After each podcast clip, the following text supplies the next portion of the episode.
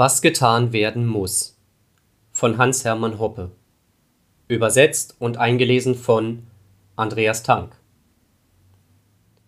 Ein etwas passenderer Titel wäre Gesellschaft, Staat und Freiheit – die österreichisch-libertäre Strategie der sozialen Revolution.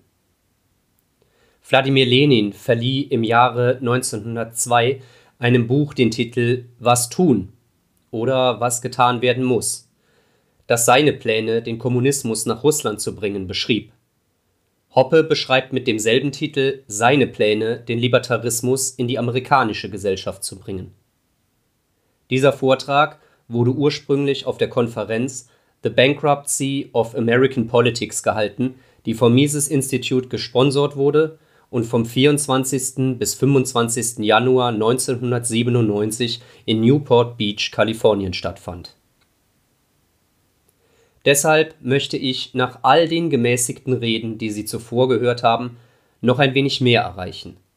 Ich möchte mit einigen ziemlich konkreten strategischen Ratschlägen enden, aber um dies tun zu können, muss ich zunächst diagnostizieren, wo das Problem liegt, sonst könnte die Heilung schlimmer sein als die Krankheit. Und diese Diagnose beinhaltet eine Art systematische Rekonstruktion bzw. theoretische Erklärung der Menschheitsgeschichte. Gesellschaft und Kooperation Lassen Sie mich mit ein paar Worten über die Gesellschaft beginnen. Warum gibt es Gesellschaft? Warum kooperieren Menschen miteinander? Warum gibt es eine friedliche Zusammenarbeit und keinen permanenten Krieg zwischen den Menschen? Österreicher und insbesondere Misesianer betonen, dass wir nicht so etwas wie Sympathie oder Liebe für andere Menschen annehmen müssen, um dies zu erklären. Eigeninteresse, das heißt mehr gegenüber weniger zu bevorzugen, reicht völlig aus, um dieses Phänomen der Zusammenarbeit zu erklären. Menschen kooperieren, weil sie anerkennen können, dass Produktion unter Arbeitsteilung produktiver ist als autarke Isolation. Stellen Sie sich vor, wir würden uns aus der Arbeitsteilung zurückziehen und sie würden sofort erkennen, dass wir hoffnungslos arm wären und ein Großteil der Menschheit sofort aussterben würde. Beachten Sie hier einen wichtigen Punkt und ich werde später darauf zurückkommen. Was diese Erklärung impliziert und was sie nicht impliziert. Es impliziert natürlich nicht, dass es immer und ohne Ausnahme oder Störung nichts als Frieden unter den Menschen geben wird. Es wird immer Räuber und Mörder auf der Welt geben und jede Gesellschaft muss sich irgendwie damit auseinandersetzen. Aber was es impliziert, ist, dass die Hobbesche Darstellung der Entstehung einer friedlichen Zusammenarbeit grundlegend falsch ist. Thomas Hobbes ging davon aus, dass sich die Menschen ständig an die Gurgel gehen würden, wenn nicht ein unabhängiger Dritter, das ist natürlich der Staat, zwischen ihnen Frieden schließen würde. Jetzt merkt man sofort, was für eine seltsame Konstruktion das ist. Es wird angenommen, dass Menschen böse Wölfe sind, und sie können in Schafe verwandelt werden, wenn ein weiterer dritter Wolf über sie herrscht.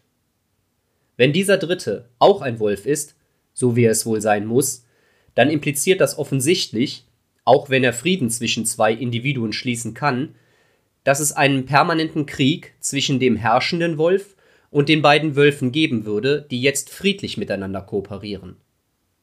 Was dies impliziert, ist etwas von großer Bedeutung. Es darf keinen Staat geben oder es darf keine unabhängige dritte Partei geben, um eine Zusammenarbeit zwischen zwei Personen zu haben. Das kann man auch sofort erkennen, wenn man sich zum Beispiel nur die internationale Landschaft ansieht. So etwas wie eine Weltregierung gibt es nicht, zumindest noch nicht und trotzdem kooperieren Menschen verschiedener Länder immer noch friedlich miteinander. Oder auch aus dem größten sozialen Chaos erwächst immer wieder Kooperation. Worauf es hinausläuft, ist einfach, dass die friedliche Zusammenarbeit zwischen den Menschen ein perfekt natürliches und ständig wieder auftauchendes Phänomen ist. Und aus dieser Zusammenarbeit entsteht dann, ebenso natürlich und gleichermaßen getrieben von Eigeninteresse, Kapitalbildung und Geld als Tauschmittel. Und dann dehnt sich die Arbeitsteilung schließlich auf den ganzen Erdball aus und ebenso wird Geld, Warengeld, auch zu einem weltweit gebrauchten Warengeld. Der materielle Lebensstandard steigt für alle und basierend auf höheren materiellen Lebensstandards kann ein immer ausgefeilterer Überbau von immateriellen Gütern, nämlich die Zivilisation, Wissenschaft, Kunst, Literatur und so weiter, entwickelt und aufrechterhalten werden. Schutz und Staat Aber etwas kann und hat offenbar begonnen, das diese normale, von Eigeninteressen getriebene Entwicklung stört und verzerrt oder gar zu Fall bringt. Und das ist natürlich der Staat, den ich zunächst eher abstrakt als einen durch Zwang finanzierten territorialen Monopolisten des Schutzes bezeichnen werde. Das heißt, ein Monopolist der Verteidigung und der Bereitstellung und Durchsetzung von Recht und Ordnung. Wie entsteht nun ein Staat? Auch wenn dies generell und ich denke absichtlich verwechselt wird, sollte von Anfang an deutlich gemacht werden, dass Recht und Ordnung oder der Schutz des Eigentums und das staatliche Recht, die staatliche Ordnung und der staatliche Schutz nicht ein und dieselbe Sache sind. Das sind keine identischen Begriffe. Ebenso wie das Eigentum und die soziale Zusammenarbeit auf der Grundlage der Arbeitsteilung natürlich sind, ist das menschliche Verlangen, sein Eigentum vor natürlichen und sozialen Katastrophen wie Kriminalität zu schützen, ein ganz natürliches Verlangen. Und um diesen Wunsch zu befriedigen, gibt es in erster Linie Selbstschutz. Vorsorge, Versicherung, individuell oder kooperativ, Wachsamkeit, Selbstverteidigung und Bestrafung. Und an der Wirksamkeit eines Schutzsystems das auf der Bereitschaft der Völker zur Selbstverteidigung beruht, darf kein Zweifel bestehen. Dies ist, wie Recht und Ordnung, die meiste Zeit für den Großteil der Menschheit aufrechterhalten wurde. In jedem Dorf wird bis heute grundsätzlich Recht und Ordnung auf diese Weise aufrechterhalten. Im amerikanischen Wilden Westen, der im Vergleich zur aktuellen Situation nicht gerade wild war, wurden Recht und Ordnung so aufrechterhalten, in dem die Menschen bereit waren, sich selbst zu verteidigen. Darüber hinaus wird die Arbeitsteilung dann natürlich die Produktion von Sicherheits- und Schutzdiensten beeinflussen. Je höher der Lebensstandard, desto mehr Menschen werden sich neben Selbstverteidigungsmaßnahmen auch an den Vorteilen der Arbeitsteilung beteiligen und sich zum Schutz an einen spezialisierten Beschützer, an Anbieter von Recht und Ordnung, Gerechtigkeit und Schutz binden wollen. Und natürlich wird jeder Mensch diese besondere Aufgabe von Personen oder Institutionen suchen, die etwas haben, um sich selbst zu schützen, die über die Mittel verfügen, um einen wirksamen Schutz zu gewährleisten und die einen Ruf als gerechte und unparteiische Richter haben. In jeder Gesellschaft mit mehr als dem geringsten Grad an Komplexität werden schnell spezifische Individuen entstehen, die aufgrund von Eigentum, das sie zu verteidigen haben, einen guten Ruf und weiteres haben, die Rolle von Richtern und Friedensstiftern und Beschützern übernehmen werden. Und wieder verdeutlicht jedes einzelne Dorf bis heute, jede kleine Gemeinde und natürlich auch der Wilde Westen die Wahrheit dieser Schlussfolgerung. Schutz ist auch ohne Staat möglich. Das sollte absolut offensichtlich sein. Aber in einem Zeitalter etatistischer Verschleierung und Verwirrung ist es immer notwendiger, diesen elementaren und doch, wie wir sehen werden, sehr gefährlichen Einblick zu betonen.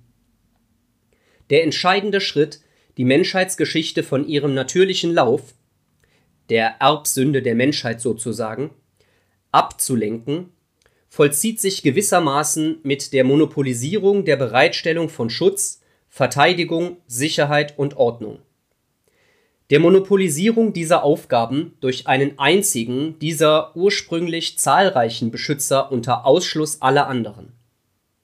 Ein Schutzmonopol besteht, wenn eine einzige Behörde oder eine einzige Person effektiv darauf bestehen kann, dass jeder in einem bestimmten Gebiet ausschließlich zu ihm kommt, um Gerechtigkeit und Schutz zu erhalten.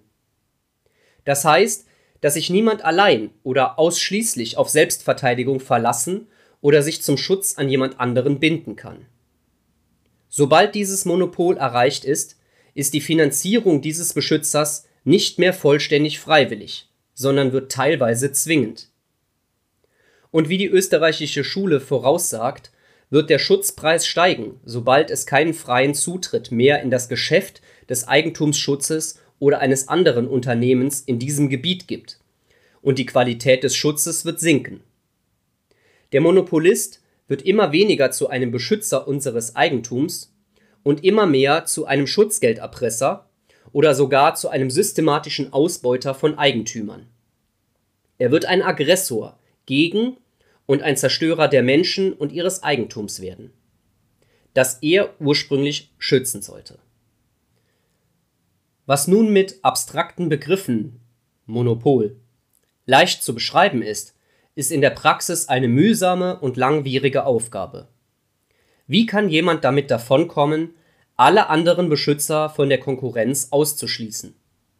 Und warum sollten die Menschen und vor allem die ausgeschlossenen anderen potenziellen Friedensstifter und Richter so etwas zulassen, dass ein Individuum diese Dienstleistung monopolisiert. Nun ist die Antwort bezüglich des Ursprungs des Staates im Detail sehr kompliziert, aber in seiner allgemeinen Struktur sehr leicht zu erkennen. Erstens muss jeder Staat, das heißt jede monopolistische Schutzbehörde, auf einer äußerst kleinen territorialen Ebene, wie zum Beispiel einem Dorf, anfangen bzw. kann nur dort entstehen. Es ist praktisch unvorstellbar, dass ein Weltstaat oder ein Schutzmonopol, das die gesamte Weltbevölkerung umgibt, von jetzt auf gleich entstehen könnte. Zweitens müssen wir feststellen, dass nicht einfach irgendjemand zu einem lokalen Schutzmonopol wird. Vielmehr sind die lokalen Schutzmonopolisten zunächst Mitglieder der natürlichen sozialen Elite. Das heißt, sie sind zunächst angesehene und anerkannte Mitglieder der Gesellschaft. Sie wurden auch, bevor sie die Position eines Monopolisten erreichten, zuvor freiwillig als Beschützer ausgewählt. Nur als etablierte und anerkannte Eliten, deren Autorität im Wesentlichen freiwillig ist, ist es ihnen möglich, diesen entscheidenden Schritt zur Monopolisierung zu machen und damit davonzukommen. Das heißt, jede anfängliche lokale Regierung oder Staat entsteht in Form von persönlichen oder privaten Herrschaften oder von Fürstenherrschaft. Niemand würde einfach irgendjemanden mit der Aufrechterhaltung von Recht, Ordnung und Gerechtigkeit betrauen, und insbesondere wenn diese Personen oder Agenturen ein Monopol für diese besondere Aufgabe hätte. Stattdessen würden die Menschen offensichtlich Schutz von jemandem suchen, der bekannt ist und als eine sachkundige Person bekannt ist. Und nur eine solche Person, ein Adeliger oder ein Aristokrat, kann möglicherweise anfänglich eine Monopolstellung erhalten. Historisch gesehen sind übrigens, wenn man sich die moderne oder antike Geschichte ansieht, die Staaten überall im Grunde genommen die ersten Fürstenstaaten. Und erst später werden sie zu demokratischen Staaten. Und obwohl es wahr ist, dass Staaten nur lokal und gewöhnlich als Fürstenstaaten beginnen müssen, dauerte es noch hunderte von Jahren, bis etwas, das dem modernen Staat auch nur ähnelt, entstand. Die Unmöglichkeit der beschränkten Regierung. Nun, Sobald das Schutzmonopol in Kraft ist, wird eine eigene Logik in Gang gesetzt. Jeder Monopolist nutzt seine Position. Der Schutzpreis wird steigen und was noch wichtiger ist, der Inhalt des Gesetzes. Das heißt, die Produktqualität wird zum Vorteil des Monopolisten und auf Kosten der anderen geändert. Gerechtigkeit wird pervertiert und der Beschützer wird immer mehr zum Ausbeuter und Enteigner. Genauer gesagt werden durch die territoriale Monopolisierung des Schutzes zwei Tendenzen erzeugt. Erstens eine Tendenz zur Ausweitung der Ausbeutung und zweitens eine Tendenz zur Intensivierung der Ausbeutung. Als ursprünglich lokale Institutionen haben die Staaten, getrieben von dem Eigeninteresse, mehr Einkommen statt weniger zu wollen, eine inhärente Tendenz zu territorialer Expansion Je mehr Subjekte ein Staat schützt, beziehungsweise besser gesagt ausbeutet, desto besser für ihn. Die Konkurrenz zwischen den Staaten, das heißt die territorialen Monopolisten, ist eine eliminierende Konkurrenz. Entweder bin ich der Monopolist oder du bist der Monopolist, der die Menschen abzockt. Darüber hinaus können sich bei zahlreichen Staaten Menschen leicht mit den Füßen wegbewegen. Ein Bevölkerungsverlust ist aus Sicht des Staates jedoch ein störendes Problem. So geraten Staaten fast automatisch in Konflikt miteinander, und eine Möglichkeit, diesen Konflikt aus etatistischer Sicht zu lösen, ist die territoriale Expansion. Entweder durch Krieg oder durch Mischehen und manchmal ganz unverblümt durch Kauf. Letztendlich würde diese Tendenz erst mit der Etablierung eines eine Welt Einzelstaates zum Stillstand kommen. Die zweite Tendenz ist die Intensivierung der Ausbeutung. Die Ausweitung der Ausbeutung, das Abzocken der Menschen, eines staatlichen Monopols impliziert an und für sich eine Intensivierung, denn je kleiner die Zahl der konkurrierenden Staaten ist, das heißt je größer die Staatsgebiete werden, desto geringer sind die Möglichkeiten, mit den Füßen abzustimmen. Und unter dem Szenario eines Weltstaates bedeutet das, wohin man auch geht, dass die Steuer- und Regulierungsstruktur die gleiche ist. Das heißt, wenn die Auswanderungsgefahr verschwunden ist, wird die monopolistische Ausbeutung natürlich zunehmen. Das heißt, der Schutzpreis wird steigen und die Qualität wird sinken. Monarchie versus Demokratie aber selbst darüber hinaus wird der Monopolist, sobald ein Schutzmonopol für ein Gebiet einer bestimmten Größe besteht, versuchen, seine Ausbeutung zu intensivieren und sein Einkommen und seinen Reichtum auf Kosten der beschützten Subjekte so weit wie möglich zu erhöhen. Solange das Monopol von einer einzigen Person gehalten wird, wie einem Prinzen oder einem König, und besonders wenn es ein erbliches Monopol ist, liegt es im Interesse des Monopolisten, weil er das Monopol und den Kapitalwert davon besitzt, den Wert seines Eigentums zu erhalten. Er wird heute wenig ausbeuten, um morgen mehr auszubeuten. Der Widerstand der Bevölkerung gegen die Ausweitung der Staatsgewalt wird sehr hoch sein, wenn eine einzelne Person das Sagen hat, weil es offensichtlich keinen freien Zutritt zum Staatsapparat gibt und die Vorteile des Monopols einem einzigen Mann und seiner Großfamilie, dem erblichen Adel, zugutekommen. Dementsprechend werden die öffentlichen Ressentiments und die Wachsamkeit erhöht und Versuche, die Ausbeutung zu intensivieren, finden schnelle und schwerwiegende Einschränkungen.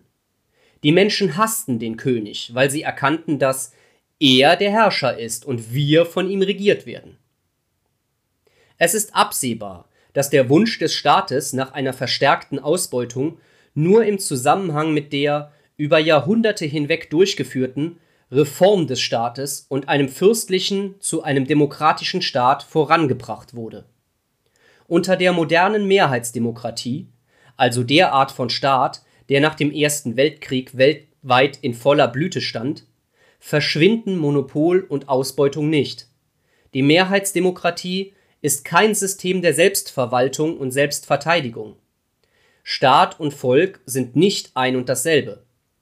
Mit der Ersetzung eines gewählten Parlaments und Präsidenten durch einen nicht gewählten Prinzen oder König bleibt der Schutz ebenso ein Monopol wie zuvor. Was geschieht, ist nur das folgende. Das territoriale Schutzmonopol wird jetzt öffentliches und nicht mehr privates Eigentum. Anstelle eines Prinzen, der es als sein privates Eigentum betrachtet, wird ein vorübergehender und austauschbarer Hausmeister als Verantwortlicher für die Schutzgelderpressung eingesetzt. Dem Hausmeister gehört das Schutzgeld nicht.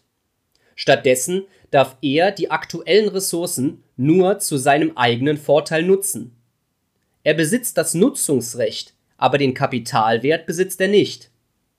Dies beseitigt nicht die von Eigeninteressen getriebene Tendenz zu vermehrter Ausbeutung.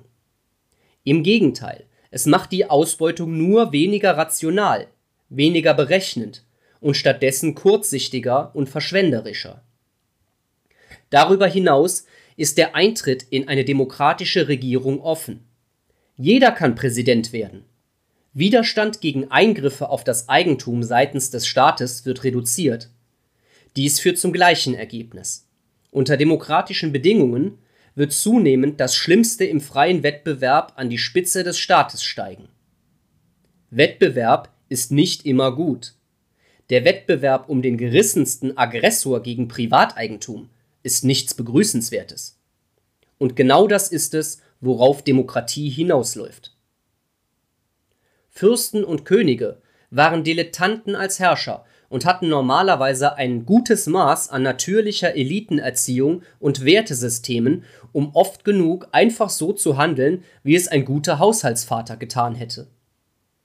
Demokratische Politiker hingegen sind und müssen professionelle Demagogen sein, die auch die einfachsten, und das sind typischerweise die egalitären Instinkte, ständig ansprechen, da jede Stimme offensichtlich so gut ist wie jede andere. Und weil öffentlich gewählte Politiker nie persönlich für den offiziellen öffentlichen Dienst zur Verantwortung gezogen werden, sind sie aus Sicht derer, die ihren Besitz schützen und Sicherheit wollen, weitaus gefährlicher, als es jemals irgendein König war.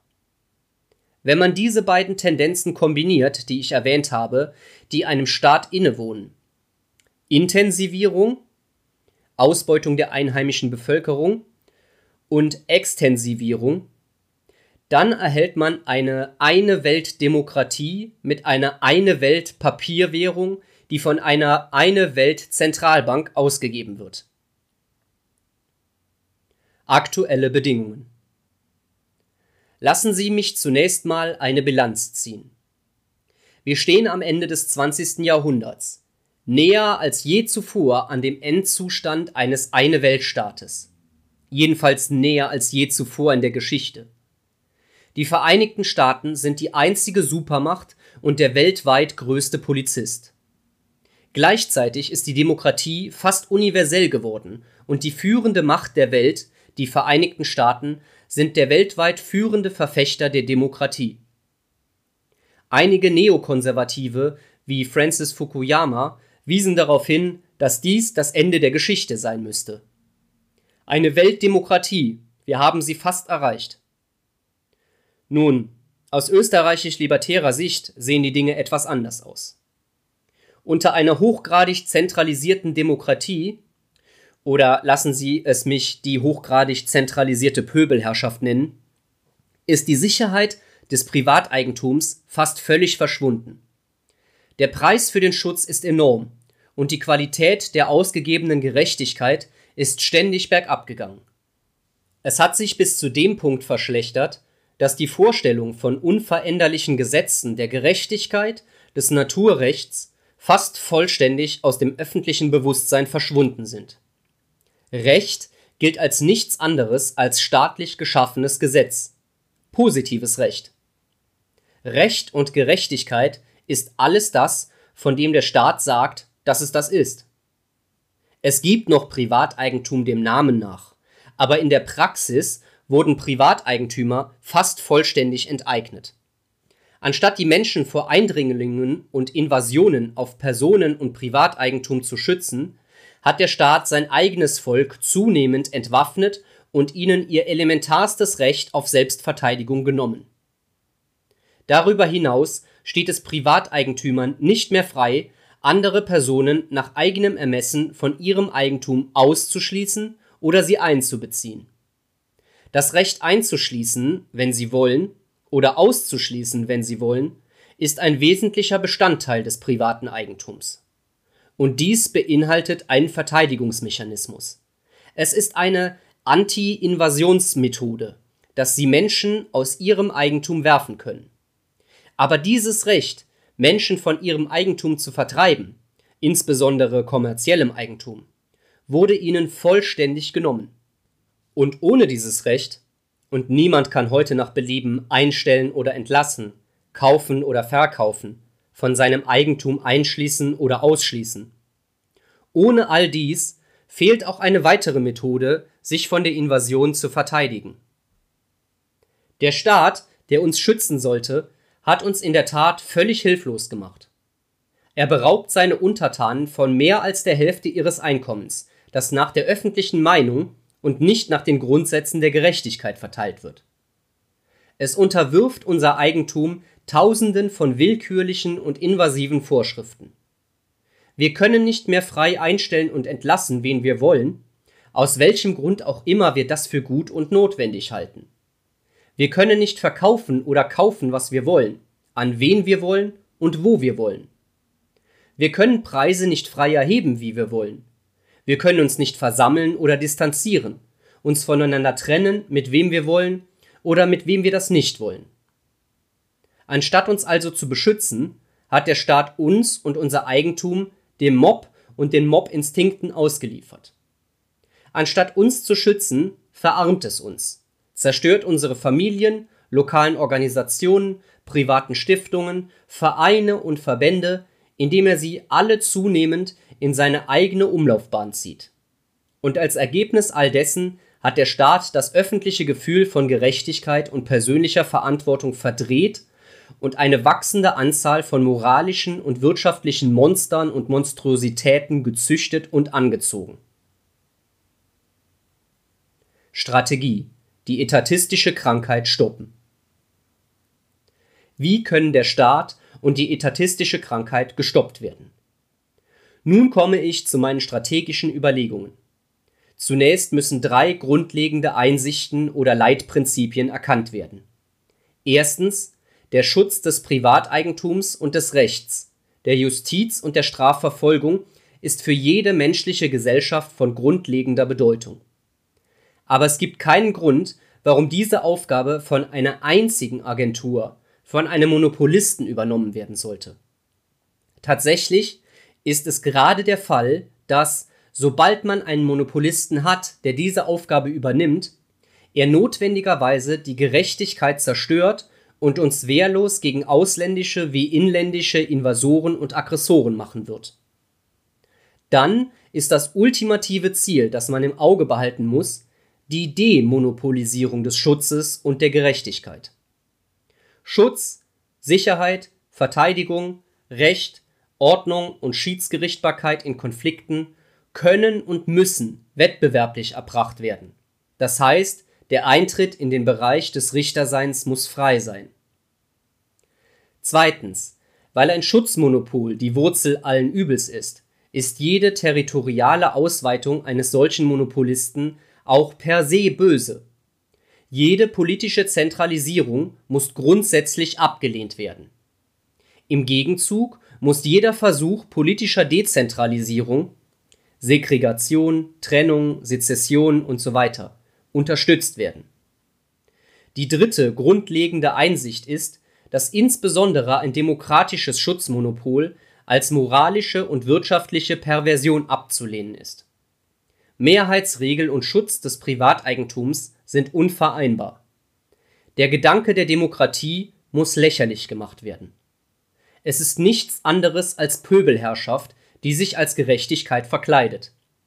Als Demokrat betitelt zu werden, muss als das schlimmste aller möglichen Komplimente angesehen werden. Das heißt nicht, dass man sich nicht an demokratischer Politik beteiligen darf. Darauf werde ich später nochmal eingehen. Aber man darf demokratische Mittel nur zu defensiven Zwecken einsetzen. Das heißt, man kann eine antidemokratische Plattform nutzen, die von einem antidemokratischen Wahlkreis gewählt wird, um antidemokratische, das heißt anti-egalitäre und eine befürwortende Politik des Privateigentums umzusetzen. Oder anders ausgedrückt, ein Mensch ist nicht ehrenhaft, weil er demokratisch gewählt ist. Wenn überhaupt, macht ihn das zu einem Verdächtigen. Trotz der Tatsache, dass eine Person demokratisch gewählt wurde, kann er immer noch ein anständiger und ehrenwerter Mann sein. Wir haben schon mal von einem gehört. Von diesen Prinzipien kommen wir nun zum Problem der Anwendung.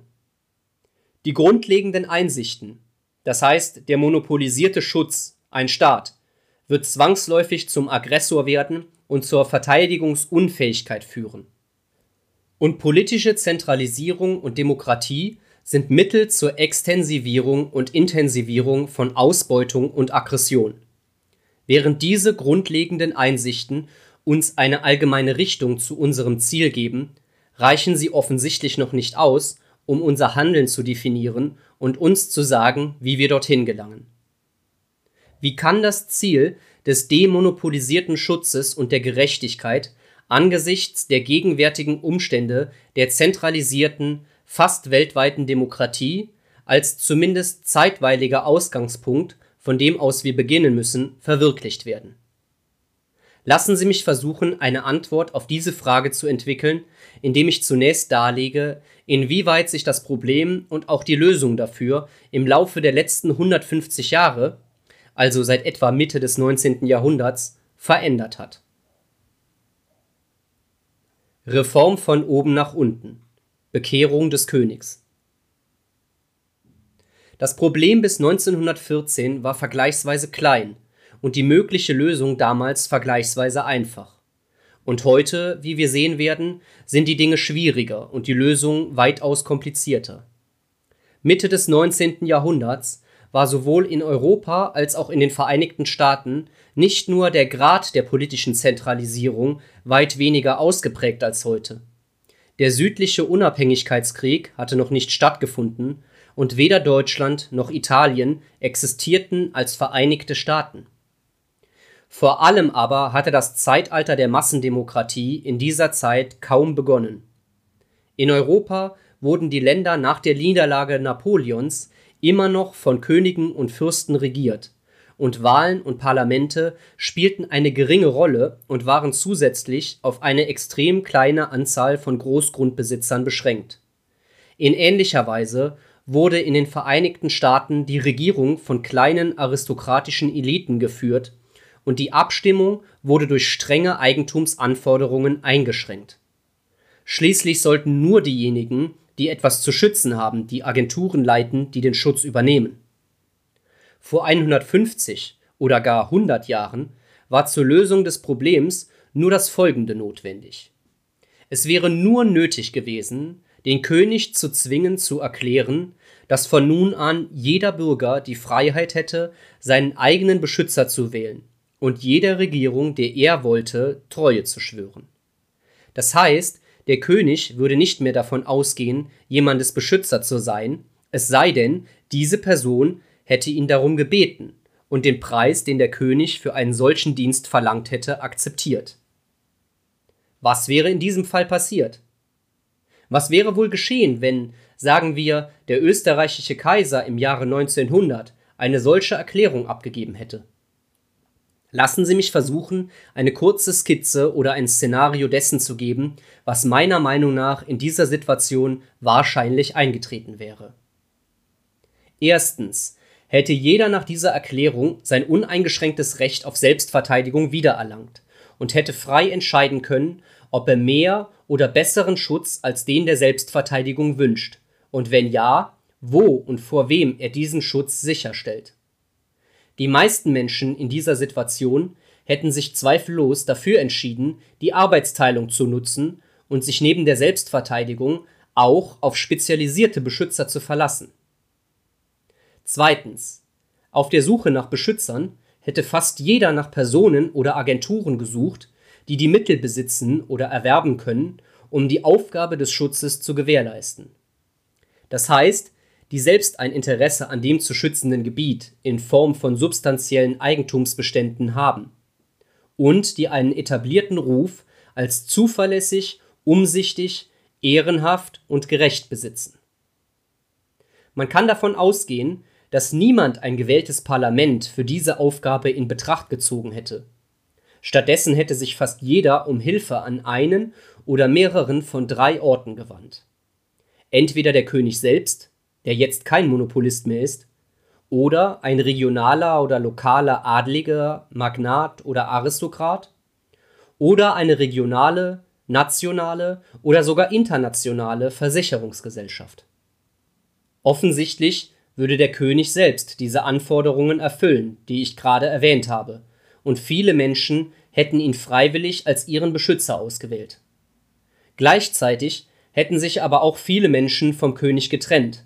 Von diesen hätte sich wahrscheinlich ein großer Teil an verschiedene regionale Adlige oder Magnaten gewandt, die nun von natürlichem statt erblichem Adel sind. Und auf einer kleineren territorialen Skala würden diese lokalen Adligen die gleichen Vorteile bieten können wie der König selbst.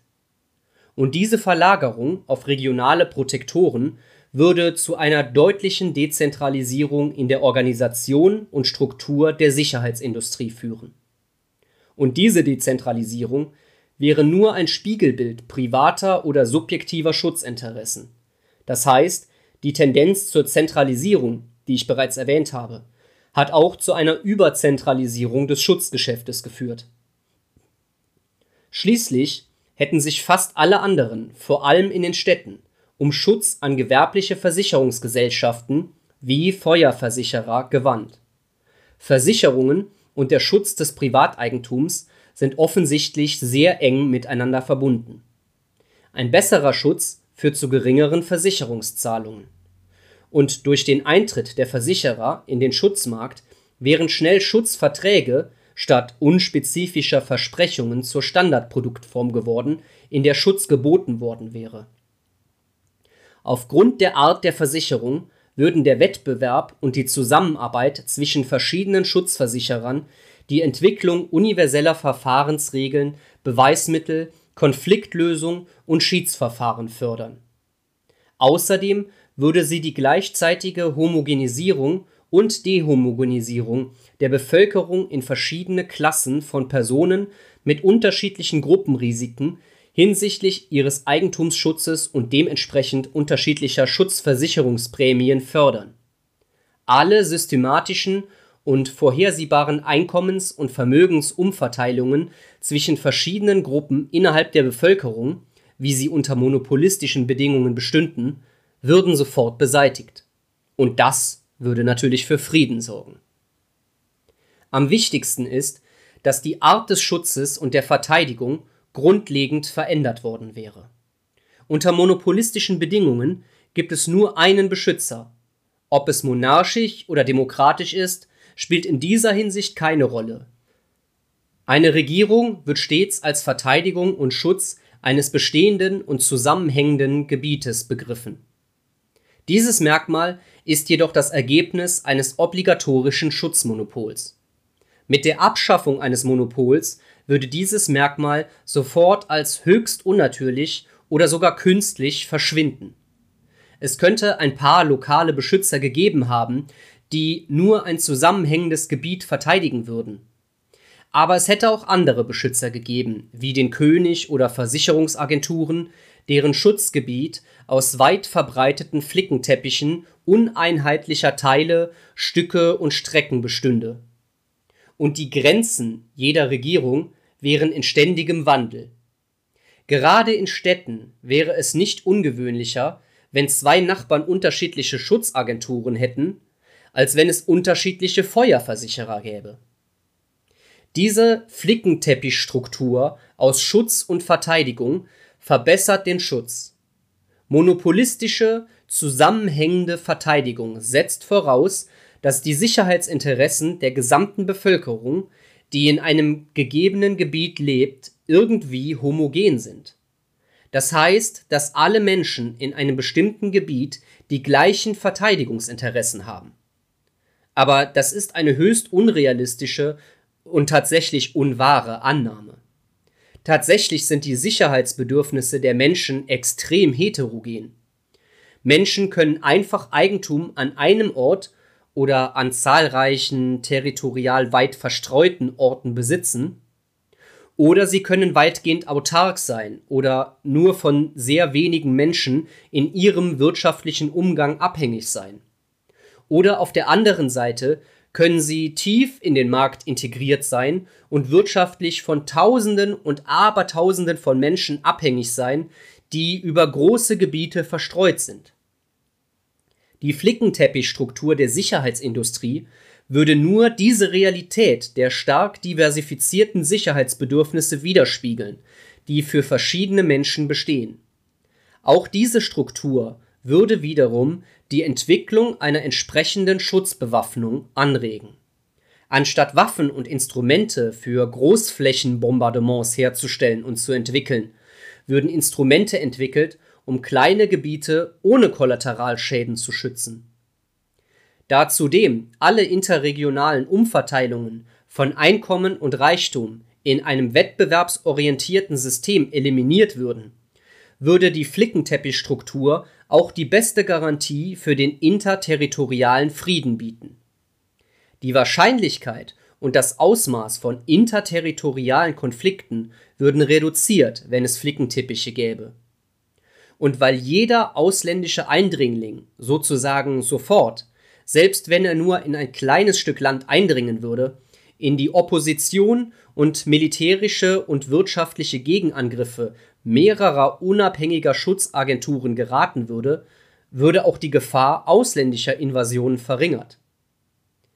Indirekt ist zumindest teilweise klar, wie und warum es im Laufe der letzten 150 Jahre so viel schwieriger geworden ist, diese Lösung zu erreichen. Lassen Sie mich auf einige der grundlegenden Veränderungen hinweisen, die eingetreten sind und die alle diese Probleme weitaus größer machen. Zunächst einmal ist es nicht mehr möglich, die Reformen von oben nach unten durchzuführen. Klassische Liberale während der alten monarchischen Tage konnten und haben in der Tat häufig darüber nachgedacht und haben allen Ernstes geglaubt, den König einfach von ihren Ansichten zu überzeugen und baten ihn, von seiner Herrschaft abzudanken. Dann wäre alles andere fast automatisch so gekommen. Heute gilt das Schutzmonopol des Staates als öffentliches und nicht mehr als privates Eigentum, und die Regierungsgewalt ist nicht mehr an eine bestimmte Person gebunden, sondern an bestimmte Funktionen, die von ungenannten oder anonymen Personen als Mitglieder einer demokratischen Regierung ausgeübt werden. Daher funktioniert die Überzeugungsstrategie eines oder weniger Männer nicht mehr. Es spielt keine Rolle, ob man ein paar hochrangige Regierungsbeamte, den Präsidenten und eine Handvoll Senatoren bekehrt, denn innerhalb der Regeln der demokratischen Regierung hat kein Individuum die persönliche Macht, das Schutzmonopol der Regierung aufzugeben. Könige hatten diese Macht, Präsidenten haben sie nicht. Der Präsident kann nur von seinem Amt zurücktreten, das dann von jemand anderem übernommen wird. Aber er kann das Monopol des staatlichen Schutzes nicht auflösen, weil angeblich das Volk die Regierung besitzt und nicht der Präsident selbst. Unter demokratischer Herrschaft erfordert die Abschaffung des Regierungsmonopols von Gerechtigkeit und Schutz entweder, dass eine Mehrheit der Öffentlichkeit und ihrer gewählten Vertreter das Regierungsmonopol auf Schutz und dementsprechend alle obligatorischen Steuern für abgeschafft erklären müssten, oder sogar noch restriktiver, dass buchstäblich niemand wählen würde und die Wahlbeteiligung null wäre. Nur in diesem Fall könnte das demokratische Schutzmonopol wirksam abgeschafft werden. Aber das würde im Grunde bedeuten, dass es unmöglich wäre, sich jemals von einer ökonomischen und moralischen Perversion zu befreien.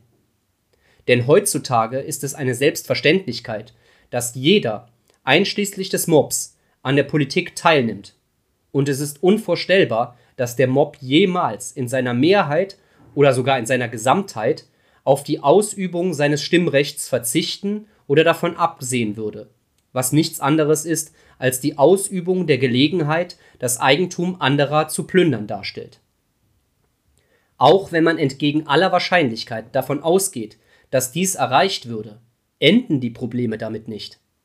Denn eine weitere grundlegende soziologische Wahrheit im Zeitalter der modernen, egalitären Massendemokratie ist die fast vollständige Zerstörung der natürlichen Eliten.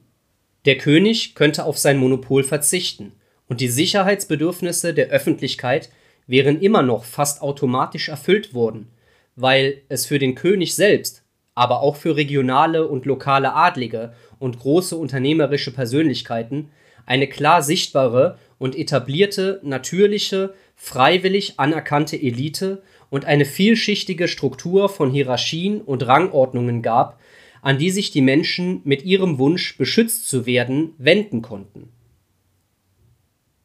Das Verschwinden von natürlichen Eliten. Heute, nach weniger als einem Jahrhundert der Massendemokratie, gibt es keine solchen natürlichen Eliten und sozialen Hierarchien, an die man sich sofort für Schutz wenden könnte.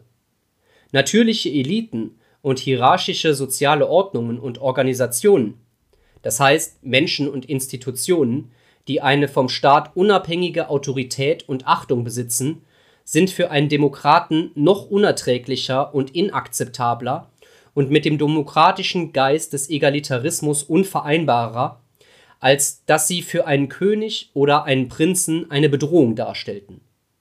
Und aus diesem Grund wurden unter den demokratischen Spielregeln alle unabhängigen Behörden, alle unabhängigen Institutionen systematisch durch wirtschaftliche Maßnahmen zur Bedeutungslosigkeit ausgelöscht oder geschwächt.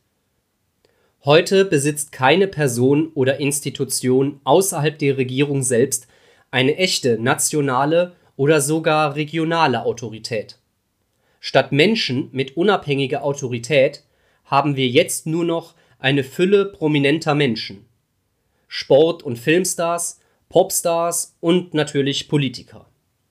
Aber diese Leute, während sie in der Lage sein mögen, Trends zu setzen und Mode zu formen, besitzen nicht so etwas wie natürliche, persönliche, soziale Autorität.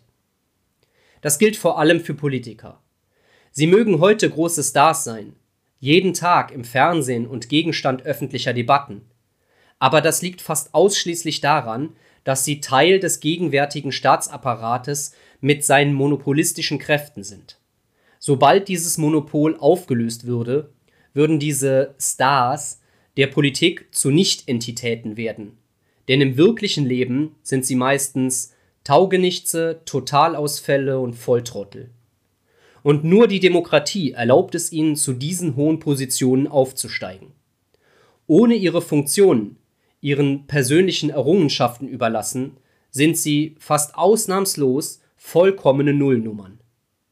Kurz gesagt, sobald die demokratische Regierung erklärt hätte, dass ab jetzt jeder frei sein würde, seinen eigenen Richter und Beschützer zu wählen, so dass er immer noch die Regierung zum Schutz wählen kann, aber nicht mehr muss. Wer würde sie bei vollem geistigen Verstand jemals wählen? Nochmal. Die derzeitigen Mitglieder der Parlamente und der Bundesregierung. Wer würde sie freiwillig als Richter und Beschützer wählen? Diese Frage zu stellen, bedeutet sie zu beantworten. Könige und Fürsten besaßen echte Autorität. Es war Zwang beteiligt, keine Zweifel diesbezüglich, aber sie erhielten eine Menge an freiwilliger Unterstützung. Demgegenüber werden demokratische Politiker in der Regel verachtet, selbst von ihrem eigenen Wahlkreis. Aber dann gibt es auch niemanden, an den man sich wenden könnte, um Schutz zu erlangen. Lokale und regionale Politiker stellen grundsätzlich das gleiche Problem dar, und mit der Abschaffung ihrer Monopolmacht bieten sie offensichtlich auch keine attraktive Alternative zu diesem Problem. Auch gibt es keine großen Unternehmerpersönlichkeiten, die als Alternative bereitstellen. Und insbesondere die Versicherungsgesellschaften sind fast vollständig zu Geschöpfen des egalitären demokratischen Staates geworden und scheinen daher so wenig vertrauenswürdig wie jeder andere zu sein, um diese besonders wichtige Aufgabe des Schutzes und der Gerechtigkeit zu übernehmen. Wenn man also heute das täte, was der König vor hundert Jahren hätte tun können, bestünde die unmittelbare Gefahr, tatsächlich ein soziales Chaos zu haben oder eine Anarchie im schlechten Sinne. Die Menschen würden in der Tat, zumindest vorübergehend, sehr gefährdet und wehrlos werden. Dann stellt sich die Frage, gibt es keinen Ausweg? Lassen Sie mich die Antwort im Voraus zusammenfassen. Ja, aber statt durch die Reform von oben nach unten muss man jetzt die Strategie einer von unten nach oben Revolution verfolgen. Und anstatt eines Kampfes an einer einzigen Front wird eine liberal-libertäre Revolution jetzt viele Kämpfe an vielen Fronten mit sich bringen müssen.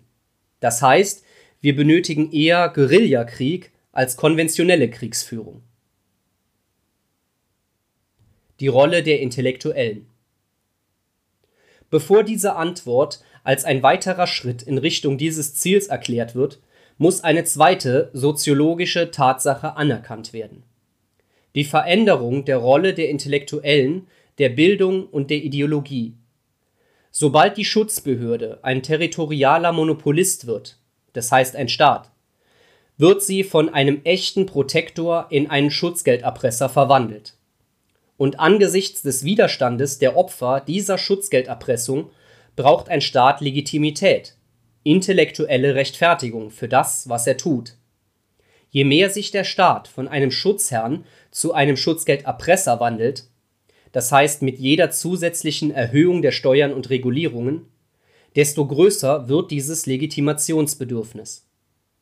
Um ein korrektes etatistisches Denken zu gewährleisten, wird ein Schutzmonopolist seine privilegierte Position als Schutzgelderpresser einsetzen, um schnell ein Bildungsmonopol aufzubauen. Bereits im 19. Jahrhundert war die Bildung, zumindest auf der Ebene der Grundschul- und Universitätsbildung, unter entschieden undemokratischen monarchischen Bedingungen weitgehend monopolistisch organisiert und durch Zwang finanziert. Und zwar weitgehend aus den Reihen der königlichen Regierungslehrer und Professoren, also jener Menschen, die als intellektuelle Leibwächter von Königen und Fürsten eingesetzt worden waren, von denen aus die monarchische Herrschaft und die Privilegien von Königen und Adligen ideologisch untergraben und stattdessen egalitäre Ideen in Form von Demokratie und Sozialismus gefördert wurden. Dies geschah mit gutem Grund aus der Sicht der Intellektuellen.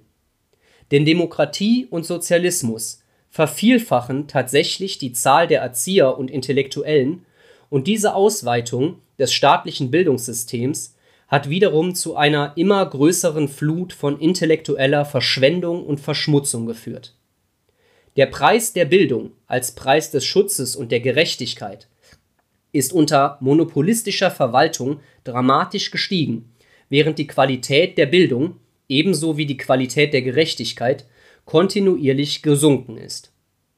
Heute sind wir so ungeschützt wie ungebildet. Ohne das Fortbestehen des demokratischen Systems und der öffentlich finanzierten Bildung und Forschung wären die meisten derzeitigen Lehrer und Intellektuellen jedoch arbeitslos, oder ihr Einkommen würde auf einen kleinen Bruchteil seines derzeitigen Niveaus sinken. Anstatt die Syntax der Ebonics, das Liebesleben von Mücken oder für 100.000 Dollar im Jahr die Beziehung zwischen Armut und Kriminalität zu untersuchen, würden sie die Wissenschaft des Kartoffelanbaus oder die Technologie des Gaspumpenbetriebs für 20.000 Dollar erforschen das monopolisierte Bildungssystem ist inzwischen ebenso problematisch wie das monopolisierte Schutz und Justizsystem.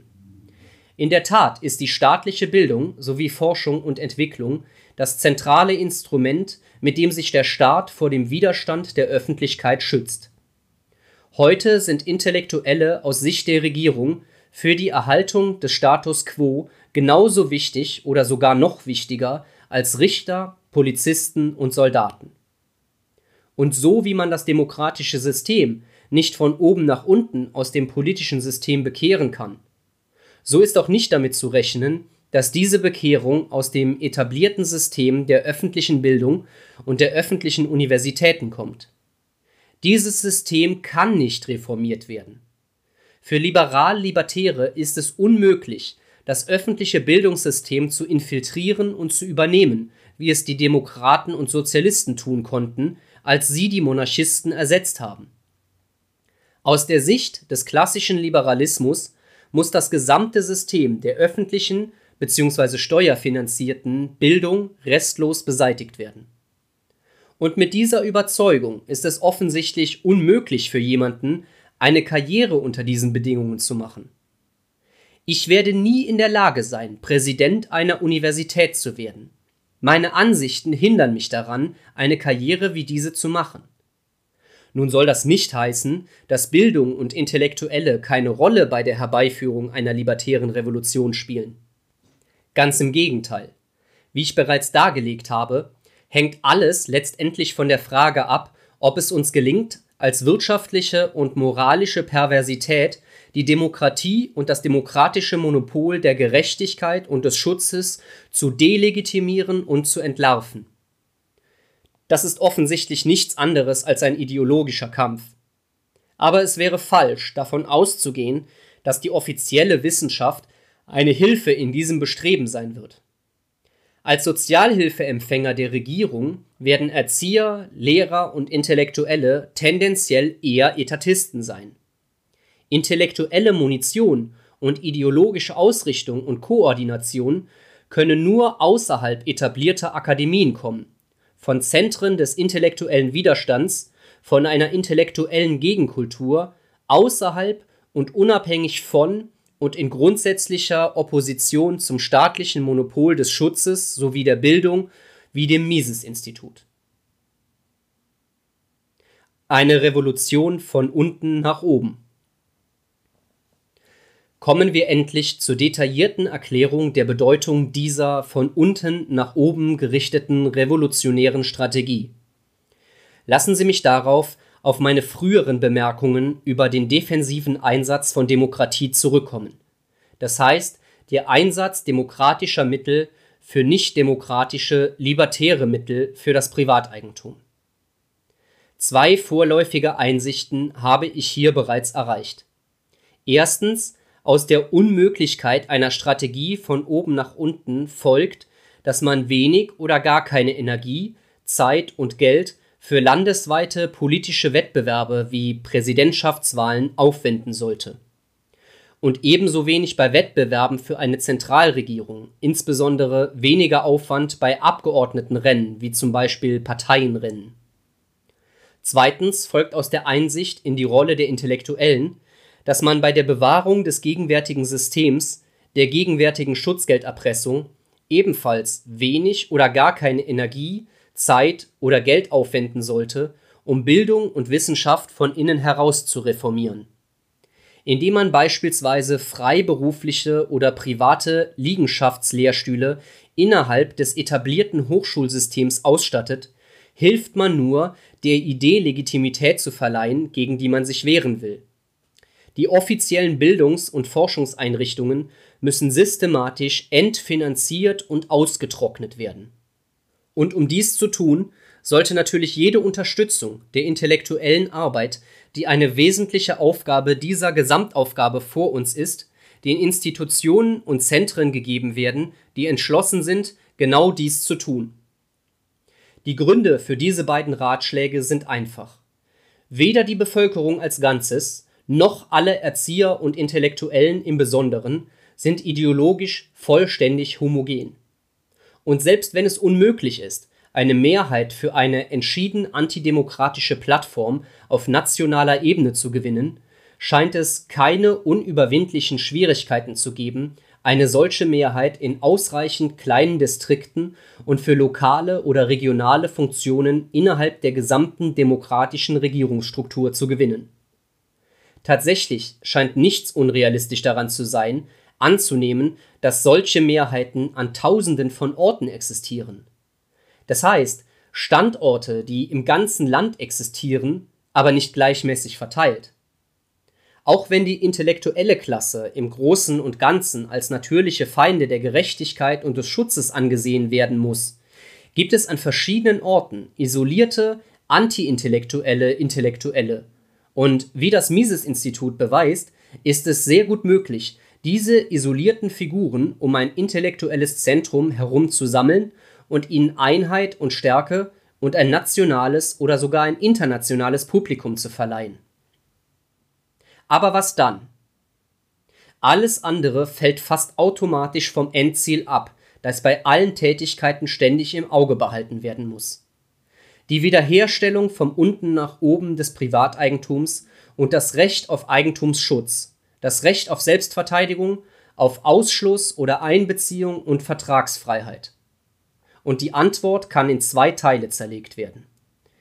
Erstens, was in diesen sehr kleinen Bezirken zu tun ist, in denen ein eigentumsbefürwortender Kandidat und eine antimehrheitliche Persönlichkeit gewinnen kann. Und zweitens, wie mit den höheren Regierungsebenen umzugehen ist und vor allem mit der zentralen Bundesregierung. Zunächst als ersten Schritt, und ich beziehe mich jetzt auf das, was auf lokaler Ebene getan werden sollte, sollte der erste zentrale Punkt der eigenen Plattform sein. Man muss versuchen, das Stimmrecht über lokale Steuern, insbesondere über Grundsteuern und Regulierungen, auf Grundstücks- und Immobilieneigentümer zu beschränken. Nur Eigentümer dürfen abstimmen, und ihre Stimme ist nicht gleich, sondern in Übereinstimmung mit dem Wert des Eigenkapitals und der Höhe der gezahlten Steuern. Das heißt, ähnlich wie es Lou Rockwell bereits erklärt hat, wie dies an manchen Orten in Kalifornien passiert ist. Darüber hinaus müssen alle öffentlichen Angestellten, Lehrer, Richter, Polizisten und alle Sozialhilfeempfänger von der Abstimmung über lokale Steuern und Vorschriften ausgeschlossen werden. Diese Menschen werden von Steuern bezahlt und sollten auf keine Art und Weise mitbestimmen dürfen, wie hoch diese Steuern sind. Mit dieser Plattform kann man natürlich nicht überall gewinnen. Man kann nicht in Washington DC mit einer Plattform wie dieser gewinnen. Aber ich behaupte sagen zu können, dass dies an vielen Orten leicht möglich ist. Die Standorte müssen klein genug sein und eine ansehnliche Anzahl an anständigen Menschen haben. Folglich werden die lokalen Steuern und Sätze sowie die lokalen Steuereinnahmen unweigerlich sinken. Die Immobilienwerte und die meisten lokalen Einkommen würden steigen, während die Zahl und die Bezahlung der öffentlichen Angestellten sinken würden. Nun, und das ist der entscheidende Schritt, muss Folgendes getan werden, und denken Sie immer daran, dass ich von sehr kleinen territorialen Bezirken und Dörfern spreche. In dieser Staatsfinanzierungskrise, die ausbricht, sobald dem Mob das Wahlrecht entzogen wurde, müssen als Ausweg aus dieser Krise alle kommunalen Staatsvermögen privatisiert werden.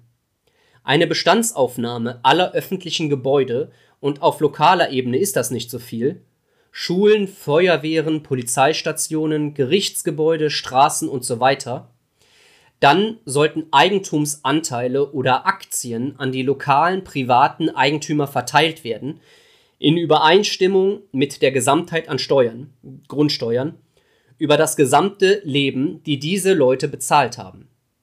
Schließlich gehört es ihnen. Sie haben für diese Dinge bezahlt. Diese Aktien sollten frei handelbar sein verkauft und gekauft und damit würde die lokale Regierung im Wesentlichen abgeschafft werden. Ohne das Fortbestehen höherer Regierungsebenen wäre dieses Dorf oder diese Stadt nun ein freies oder befreites Territorium. Was würde anschließend mit der Bildung geschehen? Und was wichtiger ist, was würde mit Eigentumsschutz und Gerechtigkeit geschehen? Auf der kleinen lokalen Ebene können wir genauso sicher oder sogar noch sicherer sein, als wir es vor 100 Jahren über das, was geschehen wäre, wenn der König abgedankt hätte, gewesen wären, dass das, was geschehen würde, ungefähr das folgende ist. Alle materiellen Ressourcen, die zuvor diesen Funktionen gewidmet waren, Schulen, Polizeistationen, Gerichtsgebäude, existieren noch und ebenso die Arbeitskräfte. Der einzige Unterschied besteht darin, dass sie sich jetzt in Privatbesitz befinden oder im Falle öffentlicher Angestellter vorübergehend arbeitslos sind. Unter der realistischen Annahme, dass es weiterhin eine lokale Nachfrage nach Bildung, Schutz und Gerechtigkeit gibt, werden die Schulen, Polizeistationen und Gerichtsgebäude immer noch für die gleichen Zwecke genutzt.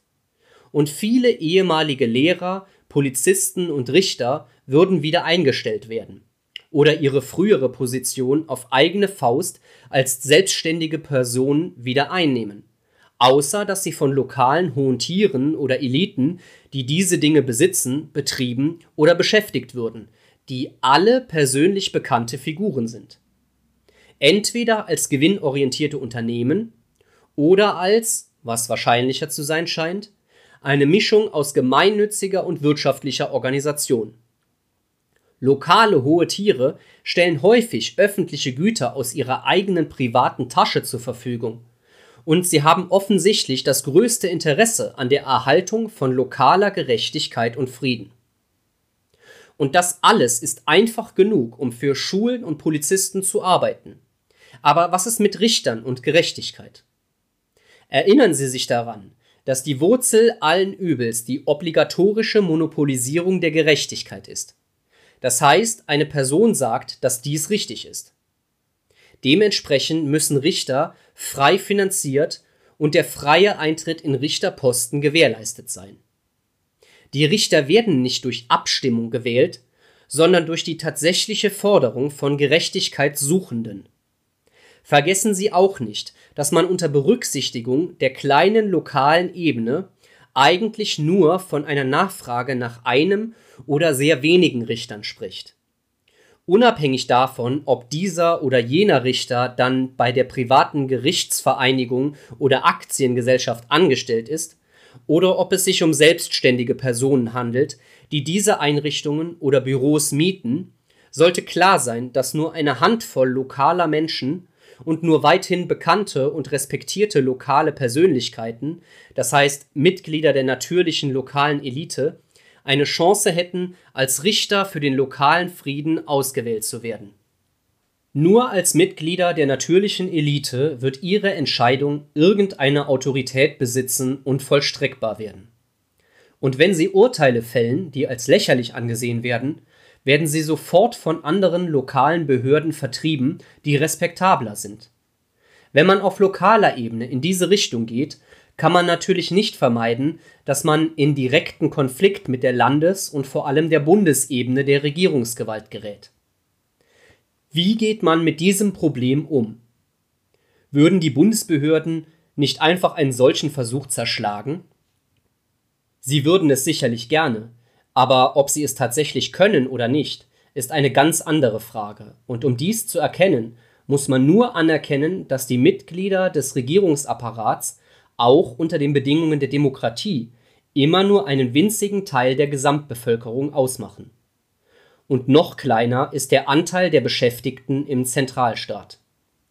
Dies impliziert, dass eine Zentralregierung ihren legislativen Willen oder ihr pervertiertes Gesetz nicht auf die gesamte Bevölkerung durchsetzen kann, es sei denn, sie findet dabei eine breite lokale Unterstützung und Zusammenarbeit. Dies wird besonders deutlich, wenn man sich eine große Anzahl freier Städte oder Dörfer vorstellt, wie ich sie zuvor beschrieben habe. Es ist praktisch unmöglich, sowohl in Bezug auf die Arbeitskraft als auch in Bezug auf die Öffentlichkeitsarbeit, Tausende von territorial weit verstreuten Orten zu übernehmen und ihnen eine direkte Herrschaft des Bundes aufzuerlegen. Ohne lokale Durchsetzung durch die zuständigen lokalen Behörden ist der Wille der Zentralregierung nicht viel mehr als heiße Luft. Doch genau diese lokale Unterstützung und Zusammenarbeit muss fehlen. Gewiss, solange die Zahl der befreiten Gemeinschaften noch gering ist, scheinen die Dinge etwas gefährlich zu sein. Aber auch während dieser Anfangsphase im Befreiungskampf kann man ziemlich zuversichtlich sein. In dieser Phase scheint es vernünftig zu sein, eine direkte Konfrontation mit der Zentralregierung zu vermeiden und ihre Autorität nicht offen zu verurteilen oder sogar dem Reich abzuschwören. Vielmehr erscheint es ratsam, eine Politik des passiven Widerstands und der Nichtkooperation zu verfolgen. Man hört einfach auf, bei der Durchsetzung jedes Bundesgesetzes zu helfen. Man nimmt die folgende Haltung an. Das sind eure Regeln und ihr setzt sie durch. Ich kann sie nicht behindern, aber ich werde ihnen auch nicht helfen, da meine einzige Verpflichtung bei meinen lokalen Wählern liegt. Konsequent angewendet, keine Kooperation, keinerlei Unterstützung auf irgendeiner Ebene, die Macht der Zentralregierung würde stark abgeschwächt oder sogar verdampfen. Und angesichts der allgemeinen öffentlichen Meinung scheint es höchst unwahrscheinlich, dass die Bundesregierung es wagen würde, ein Gebiet zu besetzen, dessen Bewohner nichts anderes taten, als sich um ihr eigenes Geschäft zu kümmern. Waco, eine winzige Gruppe von Freaks, ist eine Sache. Aber eine signifikant große Gruppe normaler, angesehener, aufrechter Bürger zu besetzen oder auszulöschen, ist eine ganz andere und etwas schwieriger. Sobald die Zahl der implizit abgespaltenen Territorien eine kritische Masse erreicht hat und jeder Erfolg an einem kleinen Ort den nächsten fördert und ernährt, wird er sich unweigerlich zu einer landesweiten kommunalen Bewegung weiter radikalisieren mit explizit sezessionistischer lokaler Politik und offen und verächtlich verunglimpfter Nichteinhaltung gegenüber der Autorität der Bundesregierung. Und dann, wenn die Zentralregierung gezwungen sein wird, ihr Schutzmonopol aufzugeben, kann die Beziehung zwischen den lokalen Behörden, die wieder auftauchen und den zentralen Autoritäten, die kurz davor stehen, ihre Macht zu verlieren, auf eine rein vertragliche Ebene gestellt werden. Und man könnte die Macht zurückgewinnen, sein eigenes Eigentum wieder zu verteidigen